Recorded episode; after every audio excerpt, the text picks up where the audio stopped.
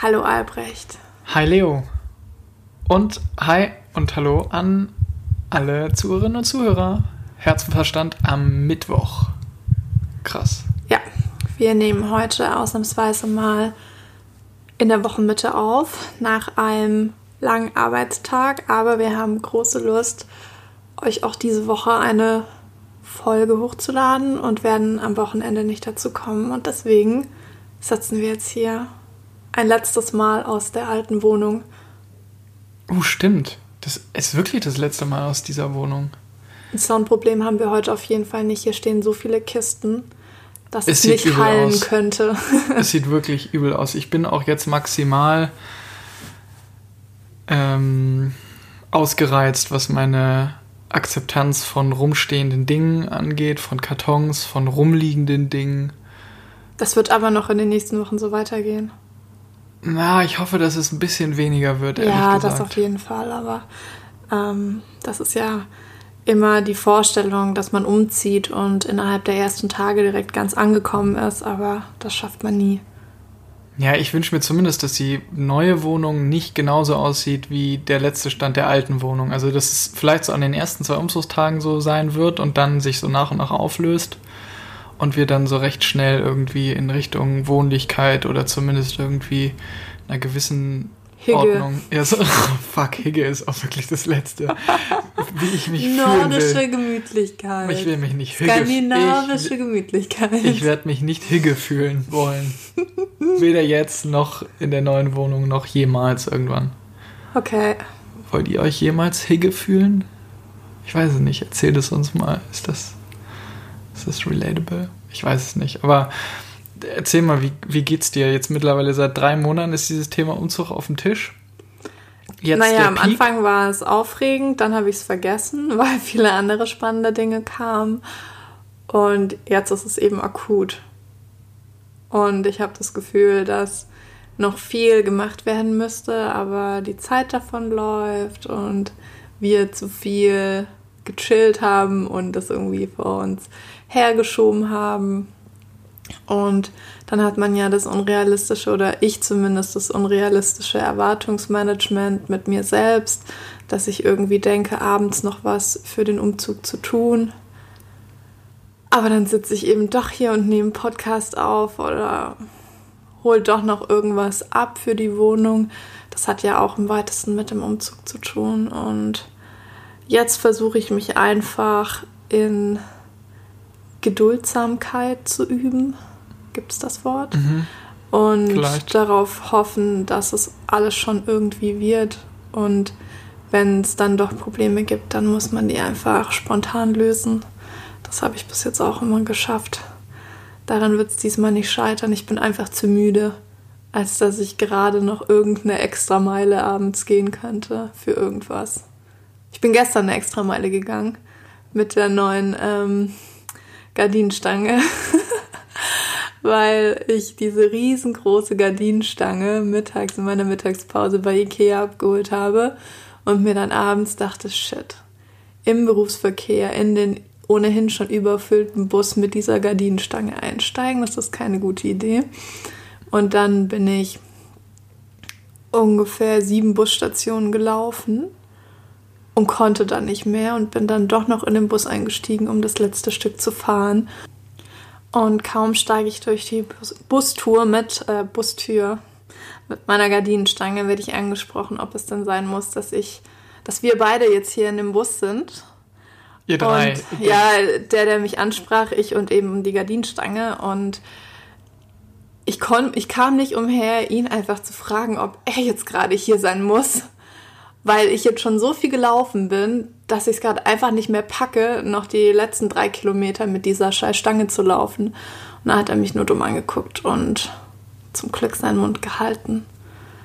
Aber das hat mich so genervt, weil ich ja schon mit einkalkuliert habe, dass ich einen dummen Kommentar bekomme. Und ich würde niemals jemanden ansprechen, wenn der irgendwie eine Gardinenstange oder was auch immer mit in den Bus bringt.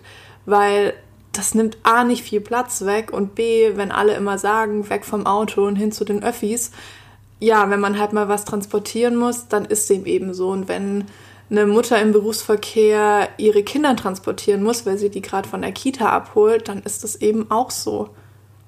Was nicht so sein muss, ist zum Beispiel ein Rentner, der zu jeder Tageszeit einkaufen gehen kann, dass der natürlich im Berufsverkehr dann abends mit seinen fünf Trolleys da in den Bus einsteigt. Dafür habe ich dann wiederum kein Verständnis. Das ist ein echtes Phänomen. Morgens zwischen 8 Uhr und 9 Uhr, warum? Mit ja. Hacken Porsche in allen Formen und Farben oder irgendwie zwischen 17 und 18.30 Uhr. Auch nochmal die ganze Geschichte zurück. Es gibt einen ganzen Da sollte Tag, einfach das Öffi-Ticket nicht gelten für die Senioren. Ja, da muss der Seniorenpass. Diskriminierung. Nein, da muss der Seniorenpass einfach aussetzen. Die können alles zu jeder Tageszeit machen und dann sollen sie, also da halt ohne Anhängsel fahren. Es kann nicht so schwer sein. Wirklich. Naja, aber bevor ich mich jetzt hier reinsteige, lass uns doch mal das Thema wechseln. Oder? Wie geht's dir so? Ist es eine echte Frage auf mein Befinden oder ist es jetzt eine Frage darauf, ob wir direkt ins Thema einsteigen? Du kannst sollen? mir erzählen, wie es dir geht. Ich glaube, ich schließe mich einfach bei deinen Gefühlen mit an und sage, mir geht's genauso. Ich habe ewig gebraucht, um gesund zu werden. Dann war ich jetzt vier Wochen gesund und jetzt habe ich wieder das Gefühl, dass ich krank werde. On top nochmal wieder. Und dazu kommen all die anderen Themen. Ich habe das Gefühl, die Weihnachtsferien waren gar nicht erholsam oder überhaupt nicht existent. Ja. Aber. Ähm, Wir schaffen das. Genau, ja. Ich finde aber, es ist eigentlich eine ganz schöne Überleitung dazu, worum es heute in dem Podcast gehen soll. Weil bei all dem Stress, den man irgendwie auch vielleicht meinetwegen mit einem Umzug oder im Arbeitsumfeld oder im Alltag oder mit Freunden empfindet, dann da gibt es ja immer unterschiedliche Wahrnehmungsformen von Eindrücken und von Einflüssen und vor allen Dingen unterschiedliche Verarbeitungsformen. Und ähm, wir beschäftigen uns heute mit einem Thema, was wir mir so als äh, echtes Thema gar nicht so richtig bewusst war, sondern was ich erst so richtig, was ich namentlich überhaupt erst so richtig über dich kennengelernt habe. Und das ist Hochsensibilität. Oder Hypersensibilität habe ich mittlerweile auch gelernt. Ich habe ehrlich gesagt dazu ähm, nicht viel gelesen, weil ich das viel spannender finde von jemandem, der das an sich selbst diagnostiziert hat. Kann ich jetzt einfach mal so vorweggreifen. ja, ohne da eine, eine Fachmeinung jetzt eingeholt zu haben, ja. aber zumindest ist das jetzt mein aktueller ja. Wissensstand. Mm, ich kann vielleicht auch äh, schon mal vorweggreifen, dass du dich da mit einer ähm, Followerin oder Hörerin auch schon drüber unterhalten hast. Ich habe mir ähm, eure Sprachnachrichten tatsächlich angehört. Ihr habt euch Sprachnachrichten hin und her geschickt über das Thema. Ich habe mir die auch nochmal angehört, um so ein bisschen in dieses Thema reinzukommen, um das überhaupt zu verstehen. Und ich habe ähm, äh, auf Zeit Online einen Artikel gefunden, der kurz ist, aber der so ein bisschen auch nochmal in dieses Thema ähm, einleitet. Und den würde ich jetzt als erstes einmal vorlesen. Und dann habe ich natürlich auch ein paar Fragen, die du wahrscheinlich beantworten kannst. Also für die Korrektheit ähm, nochmal, der Artikel ist äh, aus äh, dem äh, Zeit Online Magazin und äh, ist von Silke Weber geschrieben. Der ist äh, knapp ein Jahr, fast genau ein Jahr jetzt alt und ähm, geht so los. Wie es wirklich ist, übersensibel zu sein.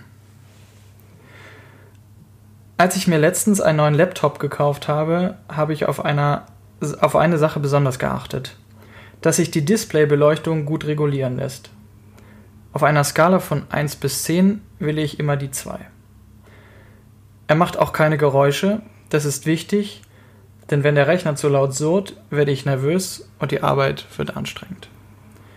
Ich nehme solche Dinge viel stärker wahr, denn ich bin hochsensibel. Das heißt nicht, dass ich einfach nur empfindlich bin. Meine Stimme oder meine Sinne nehmen mehr wahr. Ich höre, ich rieche, ich schmecke und fühle viel intensiver als die meisten Menschen, weil meine Reizfilter durchlässiger sind. Warum? Das weiß ich nicht. Das Feld der Hochsensibilität ist noch nicht wirklich gut erforscht. Ich weiß nur, ich habe früh bemerkt, dass etwas an mir anders ist. Als Jugendlicher, wenn wir damals bei uns im Sauerland in der Schützenhalle Party machten mit Stroboskoplicht und richtig lauter Soundanlage, war ich nach einer Stunde immer schon so erschöpft, dass ich nach Hause musste. Das hat mich damals natürlich unter Druck gesetzt. Ich dachte, du bist doch jung, in deinem Alter muss man Partys doch genießen. Erst später im Studium lernte ich, damit umzugehen. Heute achte ich darauf, alle Reize, die auf mich einwirken, auf ein Minimum zu reduzieren. Ich verzichte konsequent auf Salz und Pfeffer. Esse alle meine Speisen ungewürzt. Außerdem trage ich beim Autofahren eine Sonnenbrille, fast jeden Tag, auch wenn es draußen grau ist. Würde ich sie nicht tragen, müsste ich die Augen ständig zusammenkneifen. Während andere Köpfer, Kopfhörer tragen, um Musik zu hören, stecke ich mir Ohrstöpsel in die Ohren, um die Geräusche um mich herum zu minimieren. Wenn es mir mal schlecht geht, mich negative Gedanken oder ängstliche Gefühle quälen, habe ich wahrscheinlich einen Nervenkater, so nenne ich das. Das kommt immer, wenn ich meine Nerven überanstrengt habe, zum Beispiel auf einer Party mit zu vielen Gesprächen gleichzeitig oder im Auto, wenn ich zu viel Radio gehört habe. Ich bin auch sensibler gegenüber Stimmungen und sozialen Situationen. Ungerechtigkeit und Unfreundlichkeit zum Beispiel stören mich sehr. Die versuche ich schnell zu beseitigen.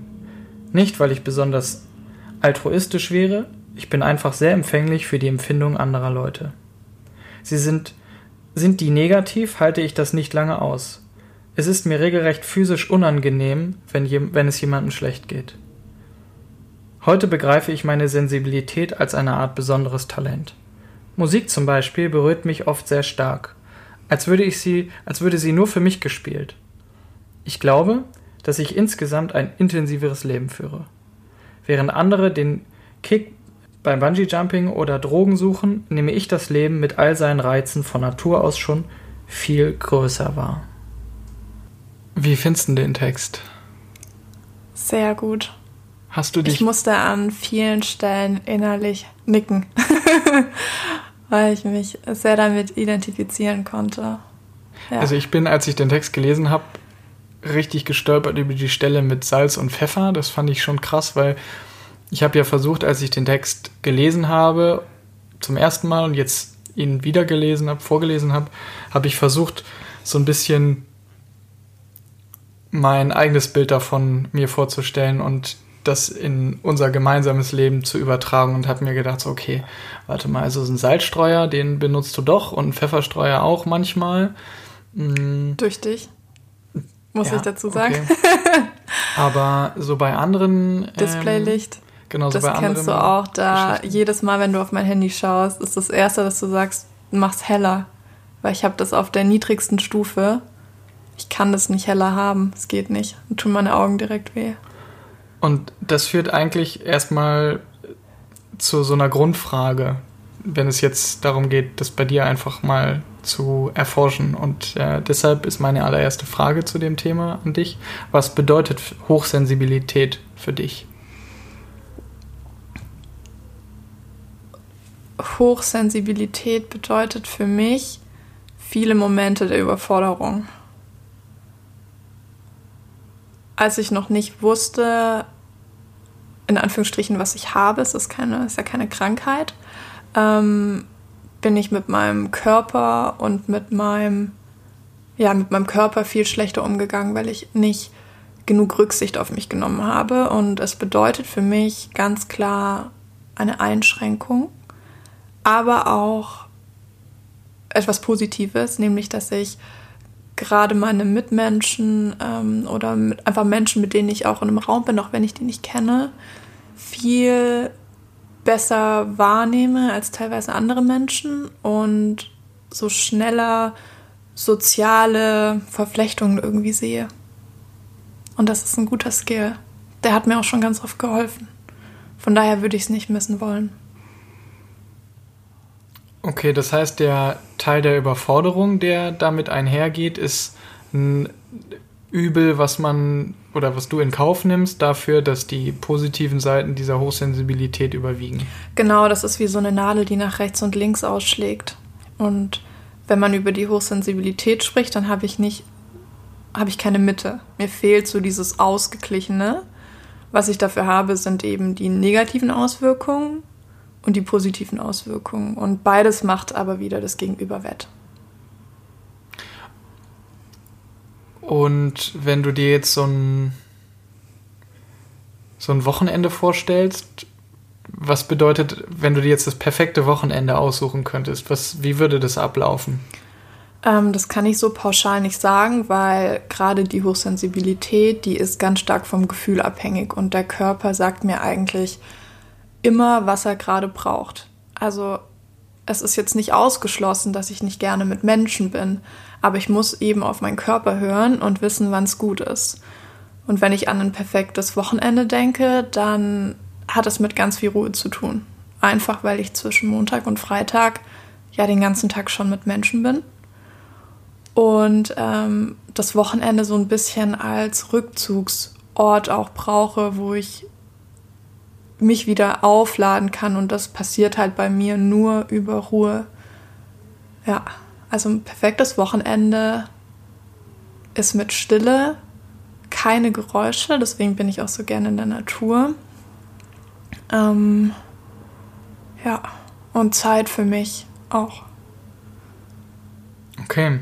Keine Party, ich bin Keine nicht, Party, also das ich, hätte ich jetzt ich auch gehe gefragt. gerne mal, ähm, also ich gehe auch mal ganz gerne feiern, aber das kann man an einer Hand abzählen, wie oft das in einem halben Jahr passiert. Und wenn ich es mache, dann mag ich es auch sehr gerne.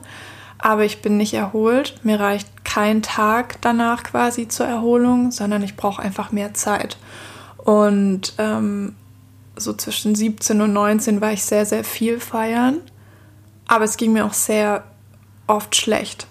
Und ich war unausgeglichen. Ich hatte keinen guten, ähm, ich habe mich nicht gut um mich gekümmert und ich habe auch nicht auf mich gehört.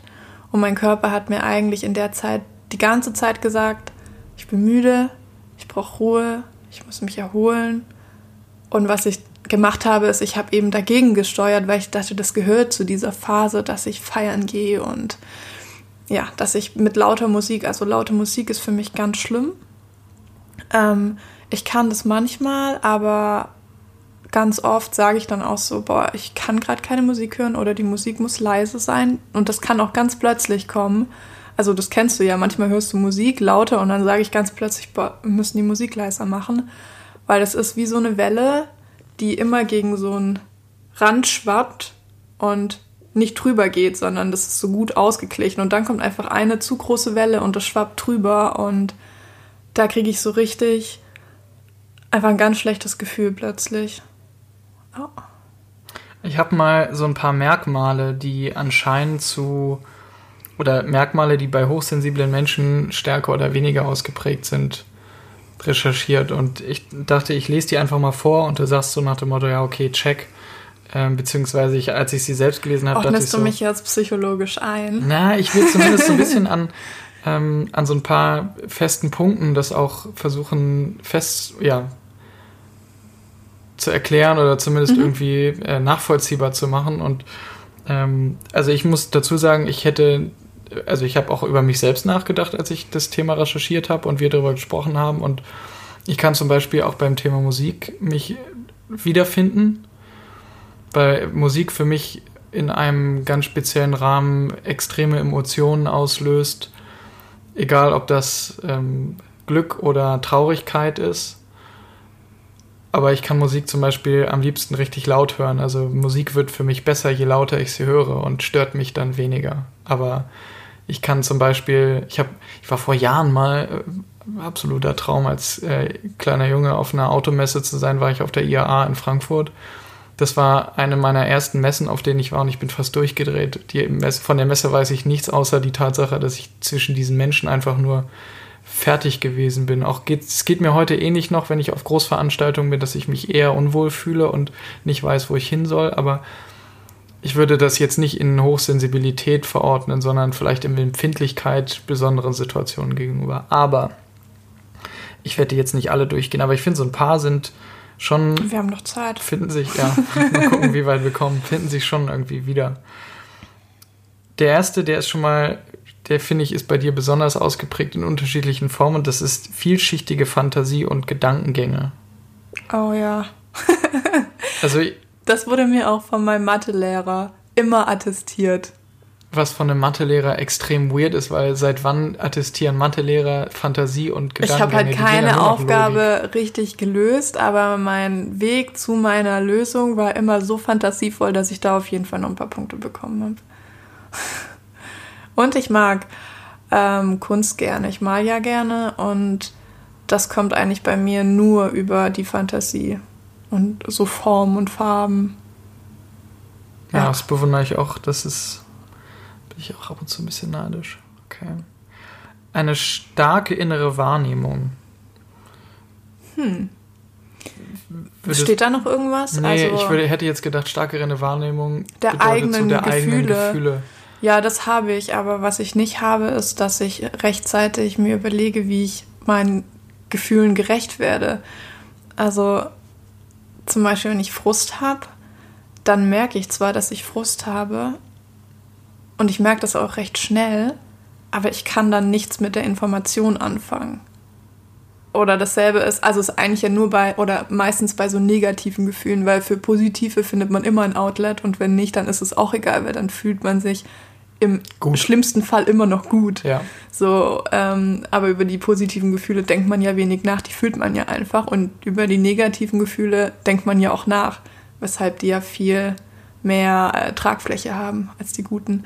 Und da fehlt mir, glaube ich, noch so ein bisschen das Ventil oder, was ich eben auch glaube, zum Beispiel heute nach so einem Arbeitstag, wo ich ähm, viel mit Menschen zu tun hatte und dann auch noch in so einem überfüllten Bus war und ähm, wenig Zeit so für mich hatte, da komme ich schon nach Hause und da reicht mir nicht eine halbe Stunde, um so auf Null zu kommen, sondern da brauche ich viel mehr Zeit. Da bräuchte ich wahrscheinlich vier oder fünf Stunden, dass ich mich entspannt fühle. Deswegen, ich glaube, das ist manchmal schwierig äh, nachzuvollziehen für mein Umfeld oder halt auch für dich, wenn du dir denkst, so, boah, okay, aber du bist doch jetzt schon seit einer Stunde zu Hause, warum bist du noch nicht irgendwie mal runtergefahren, mhm. aber ich komme dann nach Hause, ich koche, ich habe noch irgendwie die Wäsche gemacht und ich habe aber nichts für mich gemacht und ich muss dann ganz aktiv was für mich machen, um zu entspannen. Und da kann ich auch da, also wenn ich ein Handy in der Hand habe, entspanne ich nicht, sondern ich muss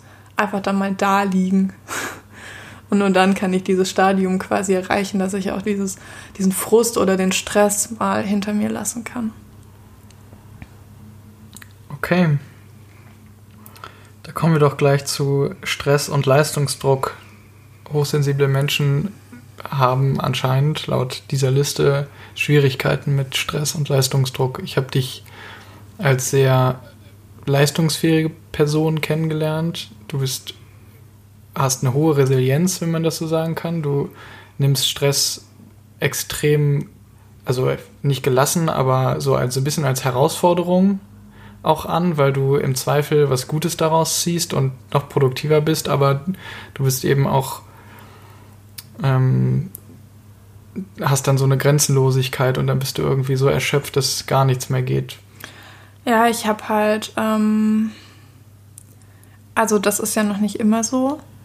Ich hatte ja auch über zwei, drei Jahre extrem Leistungsdruck und extrem Stress dem ich irgendwie jeden Tag ausgesetzt war und wo ich nicht wusste, wie ich dagegen ankommen soll.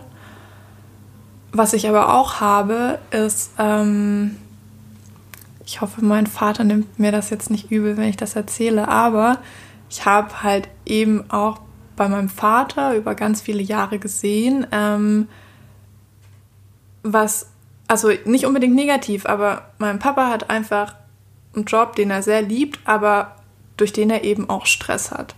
So, und wenn du halt ganz viel Stress hast, dann kommt es halt irgendwann auch ganz nah an dich ran oder du lässt es halt nah an dich ran. Und dann hat es emotionale Auswirkungen, dann kann es gesundheitliche Auswirkungen haben. Und das habe ich halt schon immer auch gesehen, weil ich mich kümmere und weil ich ja meinen Vater auch liebe. So. Und ähm, das ist für mich was, das versuche ich gar nicht erst zuzulassen. Also vor, bevor wir uns kennengelernt haben, hatte ich so ein kleines Magengeschwür vom Stress. Also da darf man nicht irgendwie, ich bin nicht ein Übermensch, der einfach gesagt hat, nee, ich werde niemals gestresst sein, aber auf der einen Seite habe ich eben das, dass ich das an meinem Vater gesehen habe. Dann hatte ich selber meine körperlichen Auswirkungen. Dann hatte ich in meinem letzten Job ganz viele Kollegen, die extrem gestresst waren und das hat auch regelmäßig auf mich abgefärbt. Und ich habe einfach irgendwann gesagt so, nee, ich lasse mich nicht unter Druck setzen, ich lasse mich nicht so stressen, weil meine Arbeit ist viel besser, wenn ich nicht gestresst bin. Und seitdem ist es so. Ja. Ein anderer Punkt, der. Du kannst aber auch das, gerne was ja, zu den Punkten von ja, dir ich erzählen. Ich will jetzt gar nicht so, dass aber die ganze ist, Folge ein Monolog von ja, mir ist. Nee, wird's ja gar nicht. Aber ich finde, ein anderer Punkt, der auch darauf ähm, abzielt oder zumindest damit reinspielt, ist der Punkt Perfektionismus. Ich glaube, das ist nicht nur ein Sternzeichenproblem, sondern das ist auch ein Ding, was in diese Hochsensibilität mit reinspielt. Aber Anspruch. auch da bin ich mittlerweile sehr praktisch geworden. Also ich überlege, ich habe immer zwei Überlegungen. Wo ist mein eigener Anspruch und wo liegt der Anspruch meines Gegenübers? Erfahrungsgemäß, gerade bei der Arbeit, liegt der Anspruch meines Gegenübers unter meinem eigenen. So, früher habe ich mir die Hölle heiß gemacht, um meinem eigenen Anspruch gerecht zu werden. Dann hatte ich eine Phase, wo ich dachte, okay, wenn mein Kunde nur 60 Prozent möchte, dann kriegt er 65 von mir. So, dann hat er immer noch 5 Prozent mehr, als er erwartet hätte. Aber, Aber ich erspare mir gemacht. eben 35 Prozent mehr Stress. So, easy. Mm, und jetzt ist es so, ich überlege mir, okay, was ist ein Projekt, wo ich mit meinem Herzblut drin stecke? Dann mache ich da 100 Prozent. Auch wenn nur 80 von mir erwartet werden. Wo ist ein Projekt, wo es einfach nur darum geht, dass eine Sache gemacht wird, die ich auch irgendwie weniger gut machen kann, ohne dass ich abends mit einem schlechten Gefühl ins Bett gehe und mir denke, ich bin mir selbst nicht treu. Und wenn man dieses Feingefühl entwickelt, dann kommt man von seinem sturen Perfektionismus auch weg und das nimmt einem, wie beim Punkt davor, auch schon extrem viel Stress. Also die ganzen Punkte haben einfach viel mit, so bin ich und ich muss viel Arbeit tun, dass ich besser werde für mich zu tun. Was würdest du sagen, dass, oder was würdest du darüber sagen, dass die Beeinflussbarkeit durch die Stimmung von anderen Menschen eine besondere Auswirkung auf dich hat. Ja, 1000 Prozent. Das ist schrecklich. Also wenn ich zum Beispiel, wenn ich mit jemandem zu tun habe, der verärgert ist oder ist so dicke Luft, das spüre ich sofort zwischen Menschen. Also wenn die Stimmung irgendwie ein ganz kleines bisschen angespannt ist, da das spüre ich sofort und das will ich sofort lösen. Also ich spreche die Person dann auch, sobald ich einen Moment mit ihnen habe, direkt darauf an. Weil ich einfach das nicht abhaben kann, wenn ich in einer Situation gefangen bin, über die ich keine Kontrolle habe. Ähm, positiv, wenn sich jemand extrem freut, kann ich mich richtig schnell mit der Person mitfreuen. Also die Freude von anderen, die nehme ich wie meine eigene Freude wahr. Ähm, und wenn du zum Beispiel gestresst bist, dann nehme ich das ja auch direkt auf mich. Also das merkst du ja auch. Zwei Tage danach frage ich, ich frage dich ja jeden Tag, wie es dir geht. Und das ist keine Floskel, sondern ich will ja wissen, wie es dir geht, weil ich direkt merke, wenn du gestresst bist und der Anspruch an mich, und das ist vielleicht auch nicht richtig, ist ja, dass ich irgendwie das dann auch für dich leichter mache, weil ich nicht will, dass du gestresst bist. Weil ich ja weiß, dass es dir nicht gut tut. Ähm, und auch, das heißt also, du lädst dir auch, was damit einhergeht. Ja, ich lade mir die Emotionen von allen auf, mhm. aber das, dadurch, dass ich mir schlechte Emotionen mit auflade, also das wird wieder wettgemacht, indem ich mir auch gute Emotionen auflade. Also ich bin so eine Batterie, ich nehme beide Seiten. Und das geht gut. Und ich glaube, durch diese durch diesen Skill kommt aber auch, dass ich mich einfach gut in die Probleme und Situationen von anderen so hineinversetzen kann und die auch einfach, was ich lernen muss, ist das auch einfach anzunehmen und nicht immer, weißt du, eine Wertung oder eine Meinung zu haben und da bin ich auch viel besser geworden in den letzten Jahren und dann nehme ich die Emotionen auch nicht mehr so stark wahr. Würdest du sagen, dass dir das Führen von Freundschaften dadurch schwerer oder leichter fällt? Weil schwerer du natürlich automatisch damit auch einen höheren Anspruch an dein Gegenüber hast. Und es gibt natürlich auch Menschen, die deine Emotionen, deine Empfindung, deine Bedürfnisse und deine Erwartungen nicht so intensiv wahrnehmen und reflektieren, wie du das mit den, ja, ja. mit den Leuten oder mit deinen Freunden und mit deinen eigenen Gefühlen, Bedürfnissen und so weiter tust und deshalb die Erwartungen auch des gegenseitigen Anspruchs an eine Freundschaft auch vielleicht auseinandergehen können. Also wie, wie versuchst du das zu so auf einen Nenner zu kriegen, sodass die Enttäuschung nicht so groß ist, dass man sagt, okay, fuck it, mit der Freundschaft kann ich nichts mehr anfangen?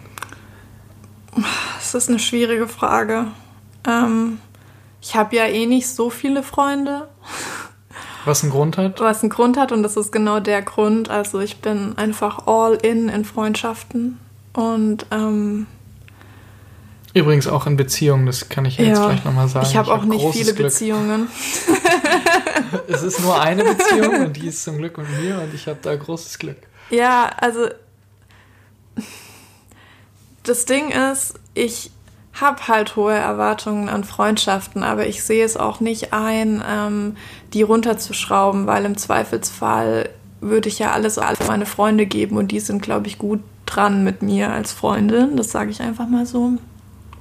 Und ähm, deswegen wird es vielleicht öfter zu Problemen oder kleinen Streitigkeiten in meinen Freundschaften kommen.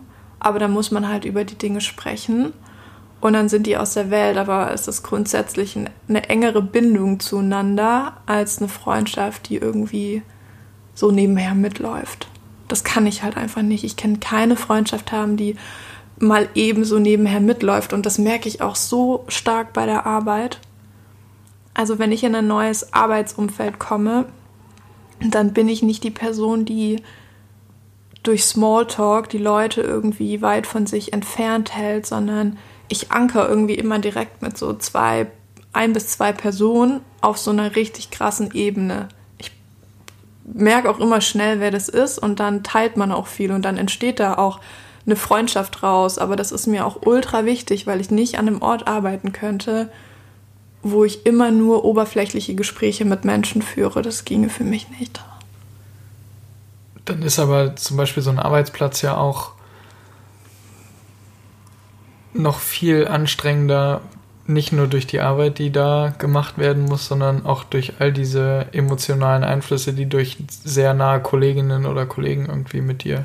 Nein, also eine Freundschaft ist ja nicht anstrengend, zum einen und zum anderen ist das, glaube ich, mein Trick, dass ich diese Person auch direkt ansprechen kann, dann, wenn ich merke, dass irgendwas ist. Weil wenn ich mit allen Menschen nur oberflächlich dort wäre, dann könnte ich ja nie sagen, so, hey, ähm, irgendwie habe ich das Gefühl, dass du so und so gerade drauf bist und das geht mir ja super nah und dann kann ich wenigstens der Person sagen, so, hey, ich habe das Gefühl, es ist irgendwas, möchtest du mir nicht erzählen, was gerade ist? Weil man mag sich ja und man hat ja eine gute Basis miteinander. Aber würdest du dann in der Situation eher genau das machen oder merkst du mittlerweile, okay, wenn ich jetzt nachfrage, weil anscheinend besteht da Bedürf das Bedürfnis nach Nachfrage oder so ein Redebedürfnis, aber das tut mir jetzt gerade nicht gut. Ich halte jetzt einfach meinen Mund, gehe da nicht drauf ein. Würdest du eher sagen, du neigst zur Variante 1 oder zur Variante 2? Es kommt drauf an, wenn ich gerade selber was habe, über das ich gerne spreche, dann spreche ich die andere Person auch an. Mhm. Weil dann kann man sich austauschen und durch einen Austausch hat man eine Basis und es tut ja auch gut, wenn man selbst, also mir tut es immer gut, wenn ich was erzählen kann. So, wenn ich mir was von der Seele sprechen kann. Deshalb machen wir auch unter anderem diesen Podcast. Ja, Oh Gott, ich habe ich hab das Gefühl, dass es eine Opfer komische Folge ist. Warum? Rede ich komische Sachen? Gar nicht. Ich finde, das ist super spannend. Okay, also ich, und ähm, ich merke gerade, wie komisch mein Kopf ist. Also wie ich über manche Konstellationen und Freundschaften und so denke. Aber ja, das ist wirklich so, dass ich nicht an einem Arbeitsplatz sein könnte, wo ich mich mit keiner Person auf einer tiefer gehenden Ebene unterhalten könnte. Ja, aber das ist ja nicht komisch, sondern das ist einfach deine Art und Weise der Wahrnehmung und des ja. Umgangs mit Menschen, egal ob das ja. Kolleginnen sind, Kollegen oder. An Freunde, manchen Tagen habe ich auch keine Kapazitäten für sowas und dann halte ich das auch weg von mir und da haben andere ja auch keine Kapazitäten für meine Sachen so. Aber grundsätzlich bin ich sehr, sehr dankbar, dass ich ähm, da bis jetzt immer Glück hatte, jemanden zu haben, mit dem ich mich ganz wunderbar unterhalten kann. Und der auch so ein Freund halt ist oder wird. Voll schön. Auf einer Skala von 0 bis 10, wie furchtbar ist es für dich, wenn du dich jetzt mal deinen Blick in diesem Wohnzimmer, wo wir gerade diese Podcast-Folge aufnehmen, schweifen lässt? null ist gar nicht furchtbar. Ja. Null. Genau. Ernsthaft? Das macht mir gar nichts aus. Das ist einfach für mich hier zwischen den Kisten und den Umzugssachen, das macht mir nichts aus, weil warum sollte es? Es ist ein Zustand, den ich nicht ändern kann. Es beeinträchtigt mich nicht und ähm, ja, es ist absehbar. Das ist äh, Choose Your Battles für mich und das ist keins. Der Punkt hohe Eigenverantwortung und Wunsch nach Unabhängigkeit ist hier in dieser Liste auch aufgeführt. du bist ja recht früh von zu Hause ausgezogen und ja. ich habe, als ich das gelesen habe, dachte ich so, okay, ähm, wenn ich so darüber nachdenke, welche Station du nach dem Abi eingeschlagen hast und wie schnell du auch Eigenverantwortung übernommen hast und dass du extrem selten nach Hilfe fragst, weil du alles eigenverantwortlich übernimmst. Du bist eben die Frau, die zu Ikea fährt, eine Gardinenstange kauft und sich damit in den Bus stellt oder äh, irgendwo, ich muss jetzt nochmal sagen, äh, falls ihr Dinge bei eBay Kleinanzeigen kaufen solltet, ähm, denkt an uns, das ist die beste Plattform, um wirklich Geld zu sparen und äh, coole Sachen zu erstehen. Aber du bist dann die Person, die losfährt und ähm, einfach irgendwas abholt, also die Dinge in, in die Hand nimmt, wirklich im wahrsten Sinne des Wortes und nicht auf Hilfe angewiesen ist. Ja, aber das ist auch etwas, das man sich in meinen Augen immer erhalten muss. Weil wenn man nicht für sich selbst was tut, dann macht es halt keiner. Und ich bin ja selber Herr über die Dinge, die ich reißen kann. Und deswegen mache ich das halt auch. Und Eigenverantwortung ist mir das höchste Gut, weil wenn ich die in andere Hände gebe, dann habe ich ja nichts mehr. Das ist ein guter Punkt. Und das mhm. gibt mir halt auch das Gefühl, und das ist ja eigentlich jetzt ein ganz egoistisches Gefühl, von Bestätigung, die ich mir selber geben kann. Also wenn ich was für mich mache, dann bestätige ich mich ja selbst und dann kriege ich ein gutes Gefühl. Warum sollte ich das also nicht machen? Ist es vielleicht auch so ein bisschen so, ein, so eine Umgangsform, also als Tipp, wie man vielleicht damit umgehen kann? Also, dass du sagst, ich muss noch viel mehr Dinge machen, die von denen ich gelernt habe, dass sie gut sind, damit ich mich weniger überlastet oder getriggert fühle. Deshalb noch mehr, vielleicht sogar mehr positive Dinge auch ganz bewusst zu kommunizieren und das sich vor sich selbst aufzusagen und weniger sich von diesen negativen Dingen. Auf jeden Fall. Und ich bin, ich würde mal sagen, auf einem Weg von 0 bis 10 Kilometern und 10 Kilometer ist, dass ich wirklich rausgefunden habe, was gut für mich ist, bin ich bei 6,5 Kilometern. Schon viel. Das ist schon mega viel. Aber gerade so für meinen Alltag muss ich da noch mehr rausfinden. Ich meine, eine Sache, die ich weiß, ist, das Beste, was ich für mich tun kann, ist nach der Arbeit zu laufen. Also ich laufe ja eigentlich jeden Tag von meinem Arbeitsplatz bis zur Holstenstraße. Und das sind keine Ahnung, drei Kilometer. Also dein Tagesziel sind 10.000 Schritte. Ich laufe jeden Tag 10.000 ja, Schritte, aber mindestens. genau. aber ich muss nach der Arbeit laufen. Und wenn ich das nicht mache, dann komme ich genervt zu Hause an, weil dieses Laufen, das bringt bei mir so den Kopf in Schwung und dann komme ich so ins Gedankenschweifen und dann verliere ich mich in Gedanken und dann werde ich entspannt. Sobald ich mich in einem Gedanken verliere, bin ich entspannt. Wenn ich einen Fuß in den Wald setze und irgendwie Ruhe habe, dann entspanne ich mich sofort. Dann gehen meine Schultern runter, mein, meine Statur ist irgendwie aufrecht, mein ganzer Körper entspannt sich. Und ähm, da freue ich mich auch schon auf den Sommer, weil da kann man ja dann auch immer noch mehr abends machen und man hat noch mehr vom Tag. Und das merke ich nämlich auch so, gerade in den dunklen, kalten Monaten. ähm, muss ich da noch was für mich finden? Und viele sagen ja dann so, ach ja, dann geh doch ins Fitnessstudio, aber damit ist mir nicht geholfen, weil dann begebe ich mich das an den Ort genau mit Menschen. Die, genau, das sind genau die Leute, von und denen Gerüche. du eigentlich loskommen willst. Und Gerüche ja. sind schlimm für mich, deswegen trage ich kein Parfum. Licht, daran, Stress, also das hättest ich, du auch schon. Daran muss ich mich, äh, musste ich mich auch total gewöhnen. Ja. Ich bin jemand, ich habe, also Parfums habe ich immer schon gerne getragen und es gibt also Entwicklungen, Persönlichkeitsentwicklungen, die quasi in Parfums irgendwie bei mir so ein bisschen wiederzugeben sind. Davidoff. Ähm, nee, nie getragen. ja, aber so Jules Sanders Sun habe ich irgendwie so mit 15 getragen und ja. dann kam irgendwann so Armani Code so als äh, Abendparfum, so richtig schweres Abendparfum dazu und Äh, Issey Miyake ist auch super schwer und süß, aber ich mochte Parfums immer und ich habe jeden Tag Parfum getragen. Seitdem ich dich kenne, am Anfang habe ich das noch gedacht, weil ich natürlich, als wir uns äh, gedatet haben, dachte ich so, ja klar, so ein Parfum, das überzeugt auf jeden Fall. aber hätte ich gewusst, dass es für dich die absolute äh, Katastrophe ist, dann hätte ich das wahrscheinlich auch anders gemacht. Mittlerweile weiß ich nicht mal mehr, wo das Parfum, was ich noch besitze, wo das abgeblieben ist, weil ich keinen Parfum mehr be benutze. Ich weiß nicht mal, ob es im Badezimmer irgendwo steht, weil ich sehe es nicht mehr, weil ich es nie mehr benutze. Ja. Das da bin ich sehr extrem. Das ah. kann ich gar nicht brauchen. Ähm, und Augen ist also übers Sehen kommt bei mir auch viel Stress. Und, ähm, Aber dafür gehst du unheimlich gerne in Kunstausstellungen und ähm, also die Eindrücke auf der einen Seite stressen dich, auf der anderen Seite sind Aber sie Kunst auch was, was du ist für mich brauchst. nichts, das mich stresst. Ja. Das inspiriert einfach, weil ich habe ja zum Glück die kreative Ader, an die das direkt wieder einfließen kann. Ähm, ja. Ja. Ja, das äh, steht auch hier, das äh, ist der Punkt intensives Erleben von Kunst und Musik. Also Ach, wir ja, waren irgendwie 2019 auf super vielen Konzernen, wir waren in vielen Ausstellungen und Galerien und ich glaube, das ist auch so ein, man muss sich diese Plätze schaffen, in denen man auf der einen Seite runterkommt, auf der anderen Seite inspiriert wird und entspannen und gleichzeitig sich weiterentwickeln kann. Also ja, und ich habe auch gemerkt, wenn ich zum Beispiel mit Kunst bin, dann kann ich komplett abschalten. Ich war mit einer Freundin in ähm, so einem Atelier wo ganz viele kleine Kinder waren, aber da konnte man sich einfach alles zum Basteln nehmen. Wir machen jetzt einfach mal Werbung dafür. Erzähl mal genau, wo es war. Ich finde es nämlich auch eine super coole cool, ne? Geschichte. Ne? Ja. Es ist in Hamburg im Bucerius. Bucerius. Bucerius, ich kann es nie aussprechen. Bucerius Kunstforum. Im Bucerius Kunstforum. Ich glaube, es ist immer der erste oder der zweite Sonntag im Monat und da kann man dann kostenfrei hin. Das ist von 14 bis 17 Uhr.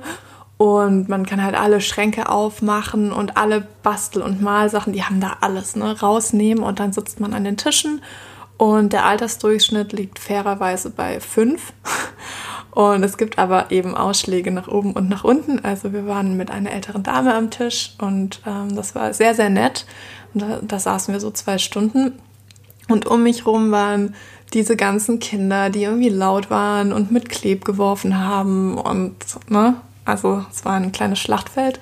Aber solange ich irgendwie mich auf meins konzentrieren kann, macht mir das gar nichts aus. Ich war so tiefenentspannt. Das war richtig cool.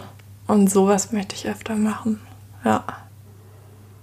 Und auch so dieses Zusammenspiel von visuell und dann Audio. Also für mich entsteht Kunst über ganz viel, das zusammenkommt an so einem Knotenpunkt. Das ist so ein bisschen wie die Leute, die gut in Mathe sind und Zahlen sehen. Mhm. Ja, da kommt ja hinzu, dass du auch, ähm, das habe ich dich neulich auch wieder gefragt, dass du so eine Art fotografisches Gedächtnis hast. Das ist, also ich habe das am Anfang so ein bisschen als Elefantengehirn irgendwie abgestimmt und gesagt, ja, okay, also du kannst dir Dinge gut merken, aber du kannst die Dinge wirklich fotografisch gut merken. Egal, ob das Daten sind, ob das mh, hm, Straßennamen sind. Du hast wirklich, ich glaube, wenn ich sage, was haben wir am, keine Ahnung, 9.10.2019 gemacht, dann könntest du fast genau sagen, was wir genau an dem Tag gemacht haben. Also es gibt wirklich ja. fast kein, kein Datum oder zumindest keine Tätigkeit, die mit einem Datum verbunden ist, die du nicht mehr weißt oder wiedergeben kannst. Das ja, also ich glaube, das fällt aber auch so ein bisschen in das Hochsensible. Also der sensible Umgang auch mit Informationen. Ich tue mich schwer damit, ähm, zu filtern, welche Information wichtig und welche Information unwichtig ist und deswegen versuche ich mir alles zu merken.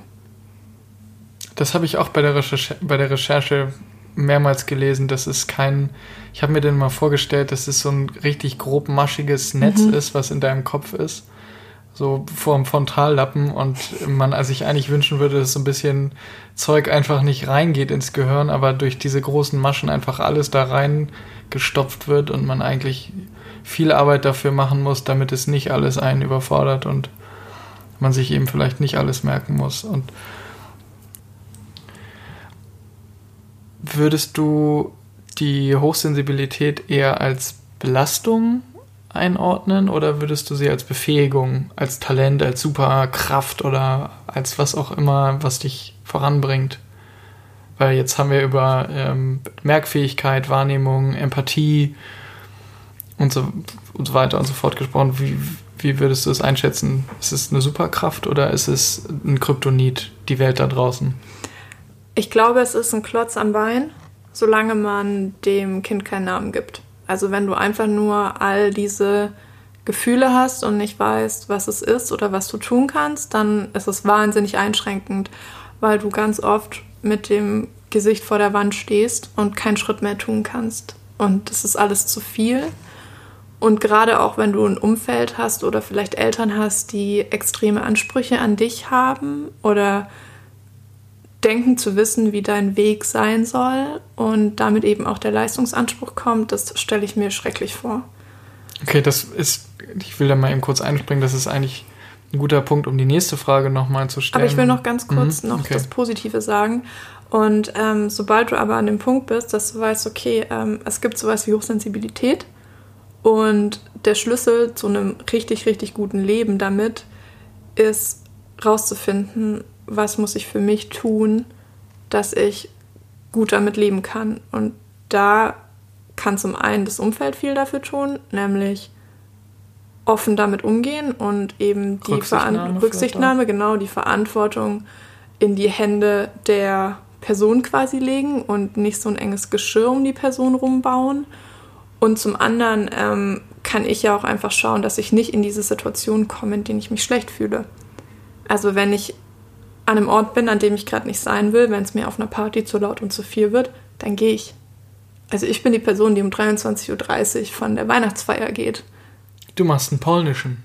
Ganz ich habe einen polnisch. Ich mache jedes Mal einen polnischen auf Partys, weil ähm, Was auch echt, ich, wenn man sich über diesen Ausdruck nachdenkt, das ist so mies. Ja, ne? ich mache keinen also, polnischen, ich gehe einfach ohne mich zu, echt unkorrekt. Ich gehe ohne mich zu verabschieden und das liegt halt einfach daran, dass ich diesen Punkt oft mal nicht vorab planen kann. Ich kann nicht sagen, oh, ich glaube, heute wird es 3 Uhr oder es wird nur 22 Uhr, sondern das kommt aus dem Impuls raus und ich muss da auf jeden Fall nachgeben, weil sonst bin ich gefangen quasi und dann wird meine Laune mies und dann ziehe ich alle runter. Ähm, und deswegen Kenn ist es ich. immer schwierig für mich, wenn ich nur mit einer anderen Person wo bin, weil die ist dann natürlich auch gezwungen, entweder alleine zu bleiben oder mit mir zu gehen. So, da spricht das natürlich diese, an. Klar, ich kenne diese Situation ja. Ähm, also ich kann es nachvollziehen. Ich kenne mich ja oder erkenne mich ja und dich auch in diesen vielen, vielen Situationen wieder, in denen das so ist. Ja, aber mittlerweile weiß ich eben, dass es okay ist, wenn ich gehe.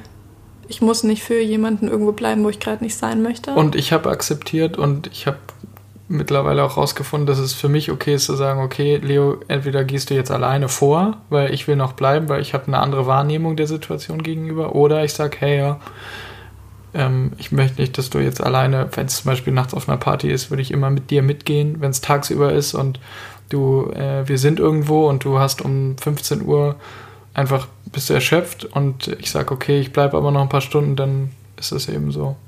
Ja. Also ich finde, da kann man, muss man einfach drüber sprechen. Da gibt es ja auch kein richtig und kein falsch nicht. und jeder hat ja seine eigene Wahrnehmung. Das Wichtige ist halt nur, dass man nicht die andere Wahrnehmung zur eigenen macht, wenn man gerade denkt, dass es so sein muss.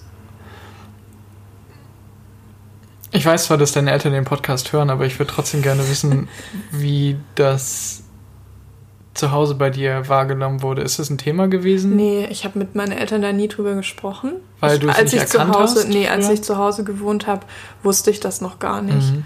Also das ist eigentlich erst so vor drei Jahren habe ich, glaube ich, das erste Mal darüber nachgedacht oder mich mit dem Thema auseinandergesetzt. Ähm, also mit meinen Eltern habe ich da nie drüber gesprochen.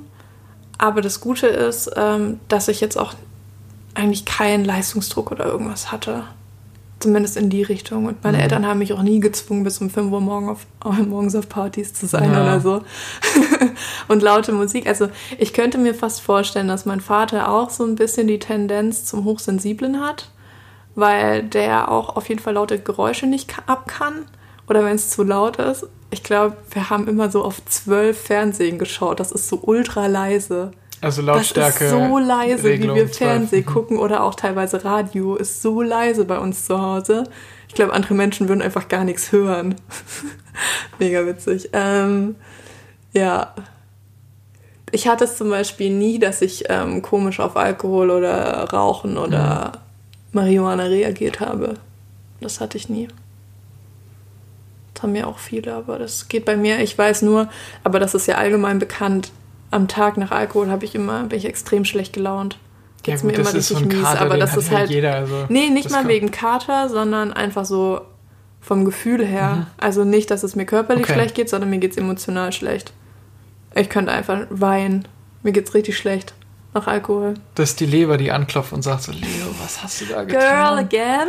Warum? Why? Musste das Scholle sein? Ja. okay. Aber hast du zwischendurch dich mal gefragt, so, Leo, hackt es eigentlich bei dir? So, übertreibst du jetzt hier vielleicht ein bisschen? Bist du eigentlich ein bisschen empfindlich? Oder weißt du, worauf nee, ich hinaus will, also, dass dieses Jahr eigentlich. Ich bin ja mit empfindlich, so, bin ich ja so schon mein Leben lang konfrontiert, ja. weil ich bin einfach eine Frau. So, Punkt. Also das Wort empfindlich und Frau, das geht Hand in Hand, seit ich denken kann, weil Frauen immer als empfindlich und sensibel und zart beseitet also eingestuft werden. Und das nervt mich ja eh schon, weil ich bin der Meinung von mir selbst, ich bin stärker als manche Männer. Ich mache das unabhängig vom Geschlecht, aber nee, also das ist erstmal keine Option für mich, dass ich irgendwie zart beseitet bin. Im Gegenteil, ich glaube, ich habe immer schon sehr viel, sehr lange ausgehalten. Und ich bin viel stolzer auf mich, dass ich jetzt einfach sagen kann, so, nee, ich muss das gar nicht aushalten. Ich muss niemandem was beweisen. Und wenn es mir hier gerade nicht gut geht, dann tschüss dann kann ich einfach aus der Situation rausgehen. Und das mache ich ja dann für mich. Okay, damit hast du eigentlich auch eine weitere Frage beantwortet. Und zwar, was du so ähm, daraus gelernt hast, auch in den letzten für Jahren. Für mich selbst einstehen, weil es, ich glaube, das sage ich in jedem Podcast an irgendeinem Punkt, aber es ist einfach das Mantra. Wenn man nicht für sich selbst einsteht, dann macht es halt keiner. Und selbst in der tollsten Beziehung ähm, darf man das niemals vergessen, dass man für sich selbst sorgen muss und Acht geben muss. Und auch wenn man dazu neigen könnte, so in der Partnerschaft voll aufzugehen und die Eigenverantwortung mit in die Hände des anderen zu legen, nee, das darf man einfach nicht machen. Da Eigenverantwortung heißt Eigenverantwortung, weil sie bei einem selbst liegt. Und wenn man den das Gegenüber jetzt nochmal in zurück ins Spiel bringt, was würdest du sagen, wie, was du deinem Umfeld raten kannst mit äh, dir oder wie es mit dir umgehen könnte, sollte oder generell, was das Umfeld aus äh, dem Thema Hochsensibilität mitnehmen kann, lernen kann, damit umgehen also ich, könnte, im Bestfall? Ich würde meine Antwort mal unabhängig von Hochsensibilität machen. Ich glaube, ein Umfeld muss immer im Hinterkopf behalten, dass, also ich kann nicht von mir auf andere schließen. Und ob mein Gegenüber jetzt hochsensibel ist oder nervös oder chronisch gestresst, ist völlig egal. Die Personen, mit denen ich zu tun habe, sind eigenständige Individuen, die anders sind wie ich. Und was man immer mitbringen muss, ist Verständnis. Man braucht so eine Grundportion Verständnis für die Bedürfnisse des Gegenübers und dass man keine Erwartungen auf andere Personen projizieren darf. Nicht in einer Beziehung, nicht in einem familiären Konstrukt, wie auch immer. Es geht nicht, weil Erwartungen produzieren bei der anderen Person immer Stress. Und ich glaube, aus Stress ist noch nie was Gutes resultiert, außer man hat halt positiven Stress und wird dadurch leistungsfähiger. Aber nach hinten raus, Albrecht gehend gerade mich an zum dritten Mal. Das hat nichts ähm, mit dem Thema oder deinen wirklich ich weiß. Gedanken zu dem Thema Aber nach tun. hinten raus ähm, ist auch positiver Stress negativer Stress, ne? weil es halt was mit dem Körper macht. Und was ich jedem mit auf den Weg geben kann, versucht nicht von euch auf andere zu schließen, sondern seid offen im Umgang mit anderen Menschen und mögt und akzeptiert oder mögt sie nicht und akzeptiert sie nicht für das, was sie sind. Schlechte Personen muss man nicht mögen. So, das ist das eine, aber nehmt euren Gegenüber als unbeschriebenes Blatt wahr. Und wenn ich das jetzt auf mich als hochsensible Person beziehe, dann akzeptiert mich einfach. Ich brauche einfach vielleicht mehr Akzeptanz in manchen Situationen, aber dafür kann ich auch in anderen Situationen mehr zurückgeben. Noch eine letzte Frage darauf. Würdest ich hoffe, sagen, es ist klar geworden, ja, was ich, ich sagen wollte. Total, total ja, okay. Super, super gut nachvollziehbar. Ähm, findest du, dass deine ähm, Freunde oder dein Umfeld das selber rausfinden müsste, dass du eine andere Wahrnehmung deiner Umwelt hast oder dass du sagst, ich müsste eigentlich das viel offener kommunizieren und sagen, hey Leute, übrigens, hm, ich bin hochsensibel, deshalb sind die ich Bedingungen ein bisschen immer, anders mit mir als nee, mit. Überhaupt also, nicht. Okay. Ich tue mich immer schwer damit. Also würde ich das immer so kommunizieren, dann würden damit ja auch Stigmatisierungen einhergehen und genau, da habe ich keine Lust drauf, ja. weil unsere Gesellschaft ist einfach noch nicht bereit dafür, andere Dinge zu hören und nicht direkt Dinge damit zu assoziieren, um das mal so zu sagen.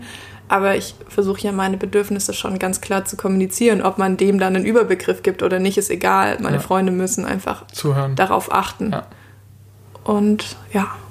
Okay. Das versuche ich ja auch. Sehr spannend. Ähm, ich bin super gespannt, was das Thema so in der Zukunft auch für uns ich beide noch Ich frage mich, ob man das bringt. auf ein Kind übertragen ja. kann.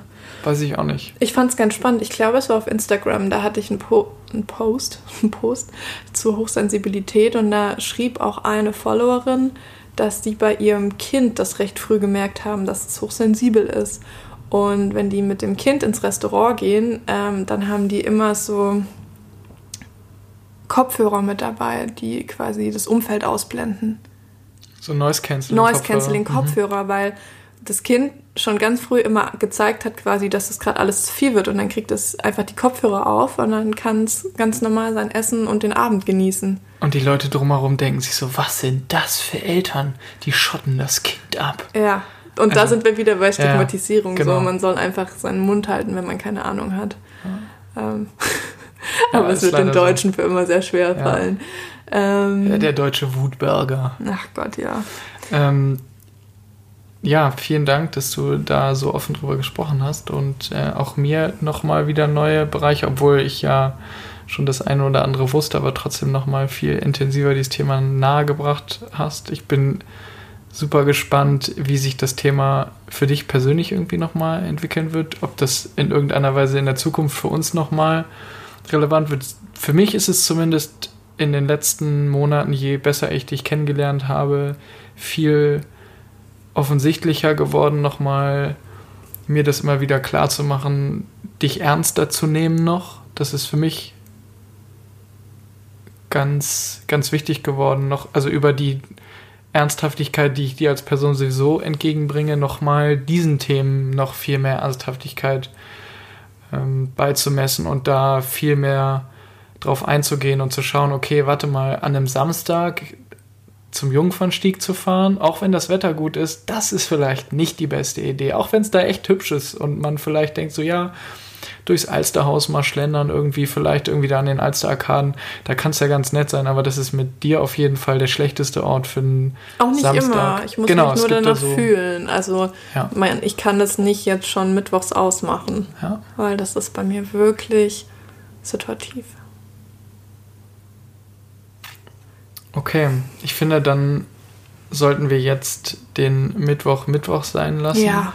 Und übermorgen umziehen. Genau. Wenn ihr Bock habt, äh, an diesem ganzen Umzugschaos in irgendeiner Weise teilzunehmen oder sowieso grundsätzlich Lust habt an äh, uns, an den Themen, die sich zwischen uns abspielen und die sich aber auch zwischen uns und äh, mittlerweile einer sehr ähm, regen Community abspielen, dann äh, folgt uns auf Instagram auf herzundverstand.podcast. Schreibt uns gerne mal eine Bewertung bei Apple. Und ähm, ansonsten wünschen wir euch eine schöne Restwoche. Ja, habt eine schöne Woche und bis in zwei Wochen. Oh, stimmt, Oder vielleicht auch ja, nicht. Ich muss stimmt. einen Disclaimer sagen. Vielleicht schaffen wir es nicht, eine nächste Folge zu produzieren und ihr müsst euch vier Wochen gedulden.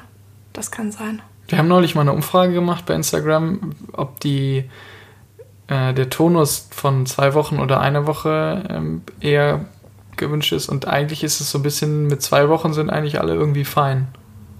Mehr Leute wollten mehr. Okay, ich habe die Umfrage wahrscheinlich nicht bis zum Ende geguckt. Also, also bevor Albrecht jetzt noch ein paar Fake News hier verbreitet, habt eine wunderschöne Woche und wir hören uns entweder in zwei oder in vier Wochen. Tschüss, passt auf euch auf und bis bald. Tschüss.